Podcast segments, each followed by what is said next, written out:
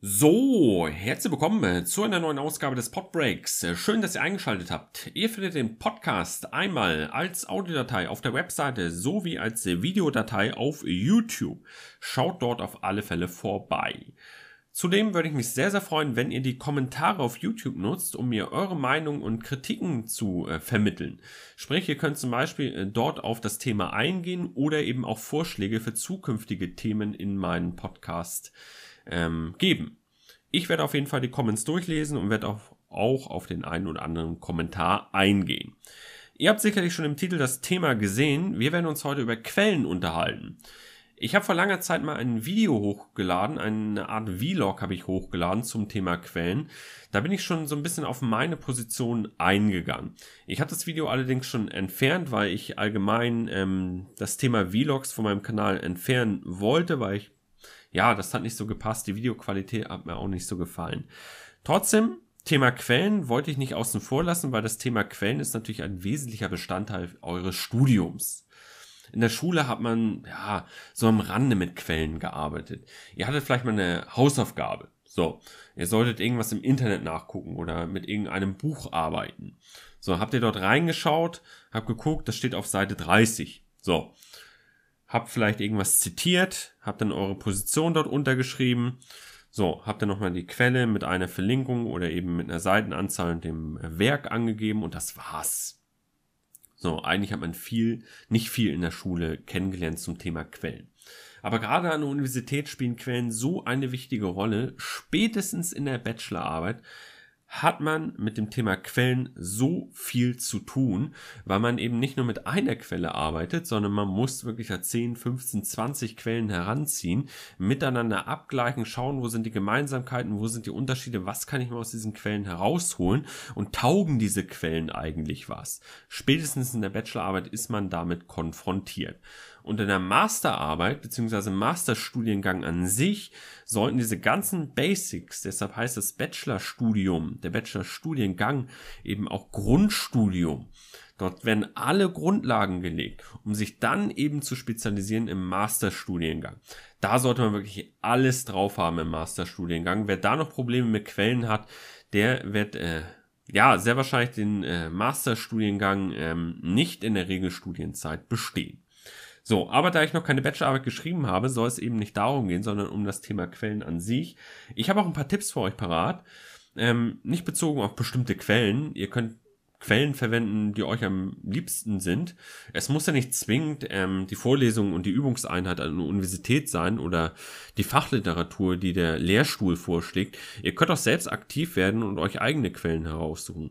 Ihr könnt auch eigene Quellen erstmal für euch selbst erstellen und die irgendwo ins Netz laden und gucken, wie die einfach ankommen. Wie andere auf eure Lösungsvorschläge äh, reagieren. Das mache ich jetzt zum Beispiel mit meinen YouTube-Videos. Ähm, der Hintergrund war einfach, ich ähm, ja, fasse mir selbst die Inhalte zusammen, lade den Kram hoch, guck, wie das ankommt, ist das falsch, ist das richtig, was kann ich noch ergänzen. Das war der Hintergrund einfach da. Und natürlich, um mich selbst äh, zu motivieren. So, Tipp Nummer eins. Und zwar, es reicht nicht aus, wenn ihr euch nur auf eine Quelle bezieht. Natürlich kann man mit einer Quelle schon sehr gut arbeiten. Es ist schon mal besser, als wenn ihr da irgendwie was euch aus den Fingern zieht und die Frage versucht, äh, selbstständig irgendwie zu beantworten. Das funktioniert überhaupt nicht. Wenn ihr eine Quelle schon mal habt, ist schon mal gut. Aber wer sagt euch, dass diese Quelle richtig ist, falsch ist, passend, unpassend ist, ob sie, ob die Quelle überhaupt was taugt und ob da überhaupt das drin steht, was ihr überhaupt braucht. Deshalb zieht immer mindestens zwei Quellen heran. Und ich habe ja vorhin schon gesagt, es muss nicht zwingend so sein, dass ihr die Vorlesung und die Übung heranzieht. Auch im Vorlesungssatz bzw. in der Übungseinheit können Fehler sein. Ich habe schon einige Fehler ähm, auch miterlebt und das ist völlig normal, dass Fehler vorkommen. Auch in meinen Videos sind ein paar Fehler manchmal drinne, das kann durchaus passieren. In Büchern können fehlerhafte Informationen sein oder irgend ja, es kann auch einfach so erklärt sein, dass man das überhaupt nicht ähm, so versteht, wie es verstanden werden soll, wie der Autor sich das gedacht hat, dass man das so versteht, sondern das kann zum Beispiel auch falsch aufgenommen werden. Deshalb auf jeden Fall zwei Quellen heranziehen, die zwei Quellen äh, miteinander vergleichen und feststellen, wo liegen die Unterschiede, wo liegen die Gemeinsamkeiten. So, und natürlich bringt mir die Quelle hier was. das wird auch die Schwierigkeit in der Bachelorarbeit und in der Masterarbeit sein, wenn ich mich für ein Thema entscheide. Dann nicht einfach zum Lehrstuhl hingehen und sagen, oh, das ist mein Thema XY, was weiß ich, ähm, Arbeit 2.0. So, geh da hin, sag hier, Arbeit 2.0 ist mein Thema. Der Lehrstuhl sagt, super, habe ich eingetragen, perfekt. So, in sechs Wochen musst du abgeben. Natürlich geht das so nicht, aber nehmen wir mal an, ihr habt euch für ein Thema entschieden, ihr habt aber euch noch nicht mit den Quellen beschäftigt, ja, dann geht das nach hinten los. Weil es kann zum Beispiel sein, dass wenn ihr das Thema habt, dass ihr gar keine vernünftigen Quellen dazu findet, dass es vielleicht sehr schwer ist, an die Quellen heranzukommen oder ähm, dass ihr ja Gefahr läuft, ähm, Quellen zu nehmen, die gar nicht dazu passen. Und wenn ihr dann die Bachelorarbeit abgibt und sagt, das hier ist meine Bachelorarbeit, das ist mein Thema, so, dann liest der Professor einfach mal rüber, oh, okay, das ist dein Quellenverzeichnis, super, alles, Struktur, Format, passt alles zusammen. Inhaltsverzeichnis, hast alles perfekt gemacht, so, dann schaut ihr die Quellen an und sieht, oh, was sind das für Quellen hier? Das passt dir gar nicht zum Thema. Da hast du komplette unpassenden Quellen ausgesucht. Das passt dir überhaupt nicht. Da, ja, das sind keine wissenschaftlichen Quellen, könnte er zum Beispiel sagen. Das ist überhaupt nicht bewiesen, was dort in den Quellen ist. Ihr nimmt also irgendwelche Zeitungsausschnitte oder irgendwas aus dem Internet willkürlich und das passt einfach nicht. Und diese Gefahr, die läuft man eben, wenn man sich in der Bachelorarbeit schon für ein Thema entscheidet, bevor man überhaupt schaut, welche Quellen gibt es eigentlich dazu. Also Quellen sind wirklich ein wesentlicher Bestandteil.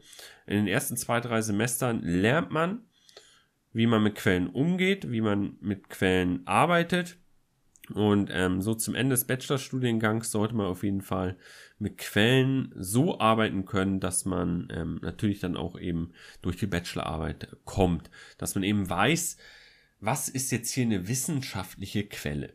So, und immer zwei Quellen heranziehen, weil dann könnt ihr immer die Quellen miteinander vergleichen. Und spätestens in der Bachelorarbeit werdet ihr eben mit 10, 15, 20 Quellen arbeiten müssen. Und da hat man eben auch ein bisschen zu tun. Aber wie in meinen Videos, wie in meiner Vorbereitung zur Klausur, muss man ja nicht alles in der letzten Woche machen, sondern man kann ja auch sagen, ich verteile mir das auf die nächsten zwei, drei Monate, teile mir das so ein bisschen auf und dann hat man eben an sich in der Woche weniger zu tun, als wenn man alles in eine Woche reinquetscht. Weil das funktioniert einfach nicht. Man kann ja sagen, ich nehme jetzt hier sechs Wochen Zeit für die Bachelorarbeit. So, lese mir jede Woche zwei Werke durch, das schafft man. Und ja, in der letzten Woche fasse ich nochmal alles zusammen und komme dann auf äh, meinen Abschluss der Bachelorarbeit. Das sind, was sich 30 Seiten oder so, die man am Ende abgibt. Ich weiß nicht, wie der Rahmen aussieht. Das wird von Lehrstuhl zu Lehrstuhl ähm, abhängig sein. Also, erster Tipp, zwei Quellen auf jeden Fall verwenden. Ja, den zweiten Tipp, den habe ich eigentlich auch schon gesagt man muss sich nicht zwingend an das richten, was der Professor bzw. Übungsleiter, Dozent etc. vorgibt. Werdet selbst aktiv, weil ich habe auch gemerkt, wenn ich mich selbst mit diesen Themen auseinandersetze und mir nicht das immer jemand irgendwie vorkaut, dann kann ich besser damit umgehen. Es geht auch gar nicht darum, dass ich ähm, während des Studiums alles richtig mache. Es geht auch nicht darum, dass ich mir, ja, dass ich mich überall mit jedem Thema auseinandersetze. Es geht eigentlich während des Studiums darum, sich zu organisieren, lernen, sich zu organisieren. Das heißt, wenn ihr dann später arbeitet und ihr habt irgendein Thema oder ja, irgendwas, was euch der Chef aufersetzt, irgendeinen Auftrag, irgendeine Arbeit auszuführen und ihr wisst überhaupt nicht, wie ihr vorzugehen habt. Ihr habt keine Informationen über das Thema, über die Arbeit, die ihr jetzt machen müsst dass ihr euch dann so organisieren könnt, dass ihr wisst, wo finde ich die Informationen. Das ist ja das Wichtige. Bei den Quellen geht es einfach nicht darum, okay, ich habe jetzt die Quelle hier, lese mir die durch und fasse die zusammen. Darum geht es gar nicht. Es geht eigentlich darum, dass ihr am Ende des Studiums Bescheid wisst, wo finde ich die ganzen Informationen. Das stelle ich immer wieder fest jetzt auch, wenn ich meine Übungseinheit nicht besuche. Da habe ich das Übungsblatt ja, ohne Lösung. Die Lösungen werden nicht hochgeladen. Das ist häufig leider so, was ich ähm, auch kritisiere, dass das nicht hochgeladen wird. Aber dann habe ich das Übungsblatt mit den Fragestellungen. Ich habe jetzt mehrere Möglichkeiten. Ich sage, interessiert mich alles nicht, das Übungsblatt. Ich lege den Scheiß weg und lasse es einfach aus. Ich ziehe mir diesen einen Joker, ein Übungsblatt, lege ich weg. So. Kann aber ja nicht Sinn sein, dass ich sage, ich lege immer den Kram weg, wo ich ähm, keine Lösung zu habe, sondern es macht durchaus Sinn, wenn man sich mal die Fragestellung rauspickt und einfach mal im, im, Internet schon nachguckt. Das reicht ja schon, wenn ich da schon mal nachgucke oder irgendwelche Bücher mehr schnappe, Lexikas. Ich arbeite sehr gern mit Lexikas, wo einfach ein paar Grundbegriffe der Wirtschaftswissenschaften erklärt sind und in dieser Definition stehen dann noch weitere Begriffe, nach denen ich dann auch nochmal suchen kann. Und in dieser Definition steht dann noch ein Begriff, nach dem ich suchen kann. Und so erarbeite ich mir ein Netzwerk und dann habe ich schon mal die Basics und kann vielleicht auf die Fragestellung eingehen. Also es geht einfach darum, sich zu organisieren und mit Quellen, ja, man lernt einfach damit umzugehen. Informationen sammeln. Und dazu muss man eben jederzeit im Job, äh, denke ich, auch in der Lage sein, weil ähm, es wird nicht mehr die optimale Lösung geben. Man muss sich auch lernen, Lösungen selbst zu erarbeiten. Ja, also erster Tipp, mindestens zwei Quellen. Zweiter Tipp, nicht nur auf die Vorlesung und auf die Übung verlassen, sondern selbst aktiv werden. Das machen ja viele von euch auch. Die schauen einfach mal auf YouTube, was da so ist. Klar, auf YouTube ist so viel Falsches an Informationen. Ich habe mir auch während meine, also während Wirtschaftsmathematik, als ich die Klausuren irgendwann geschrieben habe, da habe ich auch auf YouTube nach ähm, Lösungswegen gesucht. Ähm, ja, das, was berechnet wurde, war eigentlich immer richtig, aber teilweise haben mir die Erklärungen nicht so gefallen, dass sie mir weiterhelfen konnten. Da habe ich mir richtig manchmal einen Ast abgearbeitet, auch in Statistik. Statistik ist ja graus für mich, immer noch. Ich bin froh, dass ich da nicht nochmal irgendwie Statistik 2 oder so habe. Aber ähm, ich habe mir den Kram teilweise echt selbst erarbeiten müssen, weil in der Übung bzw. in der Vorlesung ist man davon ausgegangen, dass man ja Varianz, Korrelation und so ein Kram, dass man das alles schon irgendwie verstanden hat. Das wurde einfach so am Rande mit bearbeitet. Da wurde gar nicht detailliert drauf eingegangen. Es war in zwei Minuten abgearbeitet. Okay, ich übertreibe jetzt ein bisschen, aber da bin ich überhaupt nicht hinterhergekommen. Das heißt, ich musste mir vieles selbst erarbeiten. Und am Ende habe ich mich wirklich durch die Klausur so gewirkt, dass ich mit einer 4-0 da raus bin. Weil Statistik, das ist überhaupt nicht mein Ding, da komme ich überhaupt nicht zurecht. Aber so hat jeder eben seine eigenen Schwächen und ja, da muss dann eben auch viel mit Quellen dann arbeiten. Und YouTube ist zum Beispiel eine Quelle. Ich habe auch gesehen, dass viele die sozialen Netzwerke nutzen und da Dokumente austauschen, Altklausuren miteinander austauschen, Karteikarten austauschen.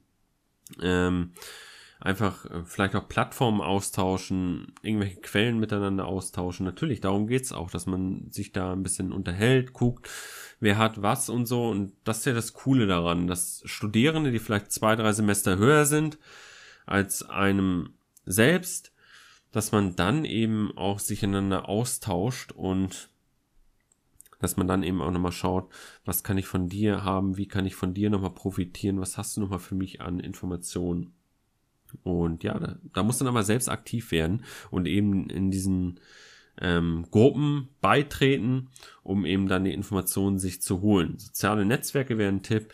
YouTube natürlich auf alle Fälle. Ähm, der Bildungssektor an sich ist echt stark am Wachsen, gerade auf YouTube.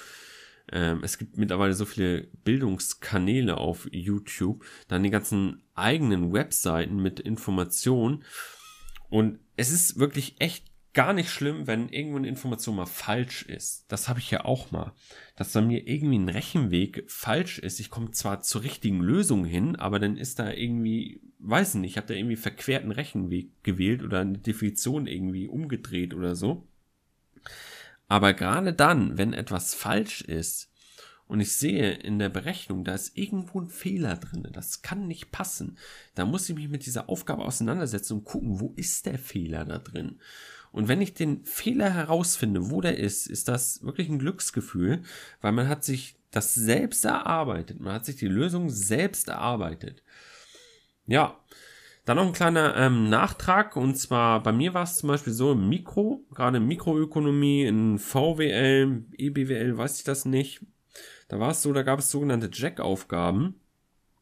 Jack-Aufgaben ist, ähm, ja, das sind so Online-Aufgaben, wo man und hat eine Fragestellung, darunter stehen dann die gegebenen Werte oder die gegebene Situation und dann ist da unten ein Feld und in dieses Feld trägt man einfach die Lösung ein. So, es ist aber nicht irgendwie beschrieben, wie man jetzt zu diesem, äh, zu dieser Lösung kommt. Es gibt auch so Tutorials, aber die lasse ich jetzt mal weg. Und da muss man sich eben selbst die Lösung dieser Aufgabe bearbeiten, gibt die Lösung ein. So, und dann gucken wir, ob das falsch oder richtig ist. So, da steht dann einfach nur falsch oder richtig. Wenn es richtig ist, ist es cool. Wenn es falsch ist, weiter probieren. Probieren, probieren, probieren, wo liegt der Fehler? Und da habe ich mir echt manchmal die Zähne ausgebissen, aber es hat mir wirklich sehr viel gebracht, ähm, nicht den Rechenweg immer vorgekaut zu bekommen. Ja, wenn man dann die richtige Lösung hat, ist das cool an diesen Check-Aufgaben gewesen, dass man diese Aufgabe, wenn man sie nochmal machen wollte, ähm, einfach die Werte wurden abgeändert. Es wurde ein bisschen der Fall abgeändert, die Fragestellung, aber wie man dahin kommt zur Lösung, das war gleich. Das heißt, ich habe das nochmal gemacht und nochmal gemacht und nochmal gemacht und dann sitzte das irgendwann. Und dann konnte ich mit dieser Fragestellung umgehen. Da habe ich das Thema verstanden. Ja, und ähm, darum geht's auch, dass man eben, man schaut sich verschiedene Quellen an, vergleicht die miteinander, so zieht die Quellen äh, für die Bearbeitung der Aufgabe heran. Ja, und dann muss dann eben clever sein probieren, hartnäckig, Durchhaltevermögen haben und versuchen dann zur richtigen Lösung zu kommen. Und das gilt eigentlich überall. Es gilt auch im Job so, dass man eben Durchhaltevermögen braucht, dass man nicht gleich hinwerft und sagt, interessiert mich alles nicht. Ich war immer so, dass ich, wenn ich eine Lösung hatte, habe ich eigentlich immer so lange probiert, bis ich, äh, wenn ich eine Fragestellung hatte, hatte ich immer so lange probiert, bis ich die Lösung hatte. Ich habe dann nicht einfach aufgehört.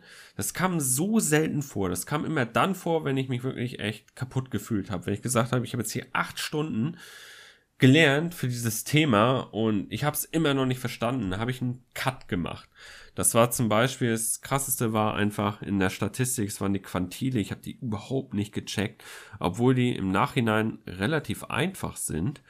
Aber da musste ich mich wirklich echt reinarbeiten. Ich musste erstmal einen Zugang zur Statistik finden, um überhaupt ähm, diese Fragestellung zu lösen. Überhaupt auch die Fragestellung zu verstehen, ist ja auch so ein Thema. Verstehe ich überhaupt die Frage, was da, was da gefragt ist? Ja, das soll es gewesen sein zum Thema Quellen. Zwei Tipps habe ich euch mit auf den Weg gegeben. Wenn ihr auch noch ein paar Tipps habt, äh, sagt sie mir gerne in den Comments, würde ich mich sehr, sehr freuen. Halten wir nochmal fest, mehrere Quellen verwenden, mindestens zwei. Verlasst euch nicht nur auf die Übung und die Vorlesung. Werdet selbst aktiv. Ähm, ja, und das war es im Prinzip schon. Mehr kann man natürlich sagen. Übung macht den Meister. Wir sehen uns beim nächsten Podcast. Bis dann, haut rein und ciao!